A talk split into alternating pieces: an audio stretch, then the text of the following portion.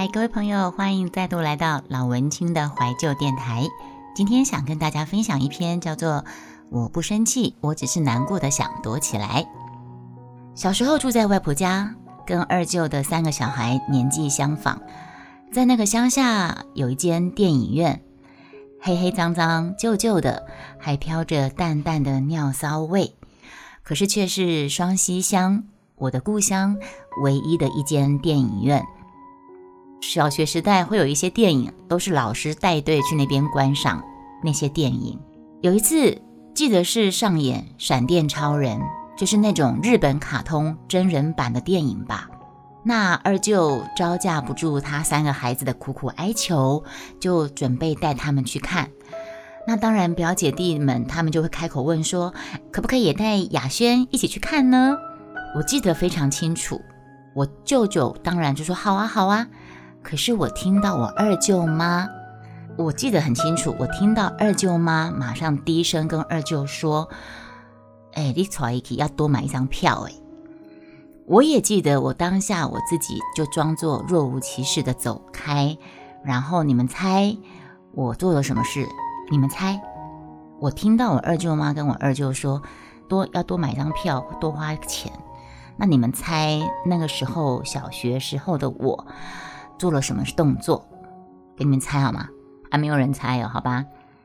我就我就躲在楼上，躲在房间里面，然后任凭要前往电影院的表姐弟，因为我表我二舅生了两个女儿跟一个弟弟，跟一个儿子，两个比我大，一个比我小，所以是两个表姐跟一个表弟。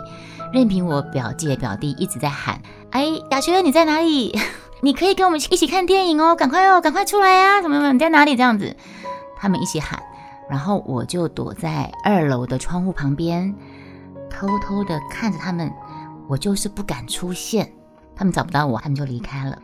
我没有哭。我童年那个时候的我，我会生气吗？没有哎，我没有生气哎。我就是一种想躲起来，然后一种难过的感觉。可是我没有哭。我是不想让二舅为难，多花钱。一个问号。还是我知道二舅妈她不想要我去，会多花钱。我纵使想看，我也倔着脾气，我就就不要去看的那种过分多的自尊。我一个问号，我也不清楚。我没有哭，对，好。然后呢，高二时期，高二时期某个周末。楼梯间打扫时候，听到下面楼梯口有几位要好的同学在约放学后逛街吃东西去。然后呢，甲乙丙丁同学就异口同声说：“哎，找那个雅轩一起去吧。”这样。然后那个提议要看电影的那个丁同学就说：“哎呀，今天就我们几个去就好了啦。”同样的情况又发生了。我在楼梯间听到他们这样的对话，我就 迅速。蹑手蹑脚地逃离现场，回到教室，然后赶紧收拾书包，然后走出教室，从后门走出教室，我直接躲到三楼的某一间厕所，我就不敢出现在他们面前。那躲起来的我就隐约听到甲乙丙同学他们在问其他人说：“哎，我跑哪里去了？怎么找不到我啊？什么的。”我有听到甲乙丙他们在找找我，但是我就。躲着不想出去，那在那个当下，那个那个 moment，我心里面就很自然的想起小时候看电影的事件来。后来他们找不到我，当然就一路嘻嘻笑笑的就离开教室了，就去下了楼了，就去看电影啦。对，嗯，等过了十分钟，我才慢慢的走出躲藏的厕所，小心翼翼的走下楼，东张西望的，怕被同学看见，好像自己是做错事的贼一样，你知道吗？高中那个时候的我，我有生气吗？没有哎，只是一种，又是那一种，我想躲起来，我想躲起来难过的感觉而已。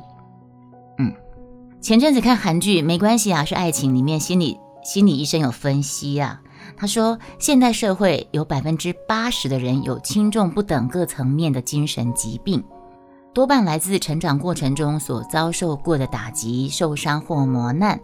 我想我自己一定也是那百分之八十里面的一份子吧，因为我一直到现在都已经都已经年年纪到哪里了？好，这个跳过。那偶尔遇上类似的情况，或者是其实不是自己不是这样的情况，可是却被自己误会的情景，我还是会在第一时间很想躲起来，然后让自己独自难过。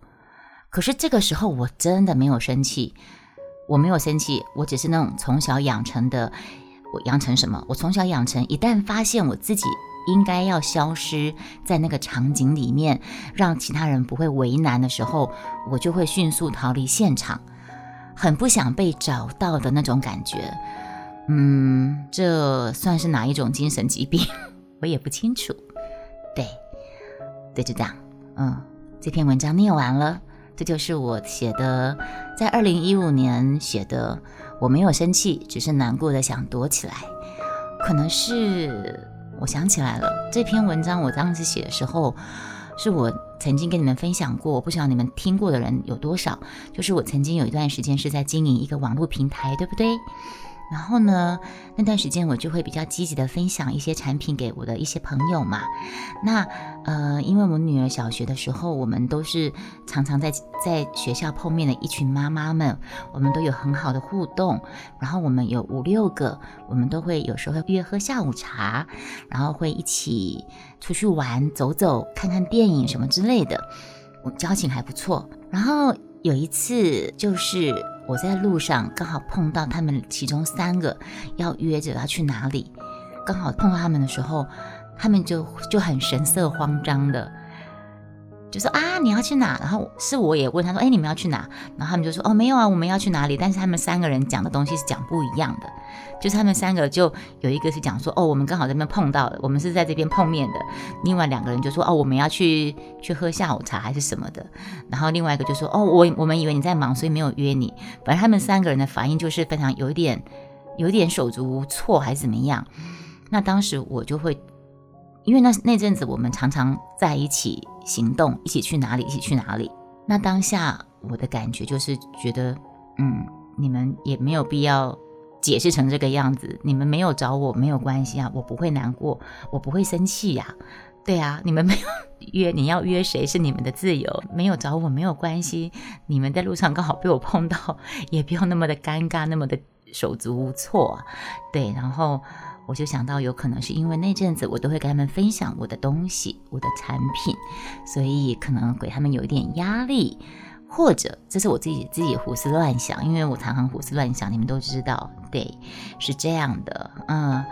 所以呢，所以我可能就是这样子。但是你说心里面不会有个疙瘩，心里面不会难过，还是会，因为你在你在经营的一个新的东西的时候，你的原意你其实没有在做推销，你是在分享。但是呢，你很容易让人家造成你在推销的感觉。那如果你的那个分享的的拿捏分寸没有拿捏好，会容易造成可能别人会认为你在又在丢那些产品讯息，会是一种骚扰。对，所以，嗯，我现在就没有了。我现在就是很随性的。然后那次的感觉就是，我看这个时间应该是没错，应该就是那个时候。然后我就写了这一篇，说我没有生气啊，因为后来他们三个人其中有一个人就跟我说：“哎，你不要生气哦，我们真的是临时约的，我们以为你在忙，你在忙你那个事业，所以我们是临时约的，你不要生气。”我说。我没有生气，然后我心里回来之后，我心里面就想一想，就就写了这篇。我没有生气，我只是难过过的想躲起来。我们面对这样的状况，我会难过啊，怎么会不难过？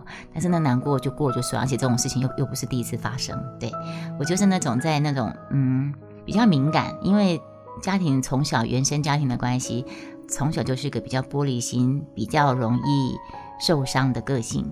那但是我们不会去生气。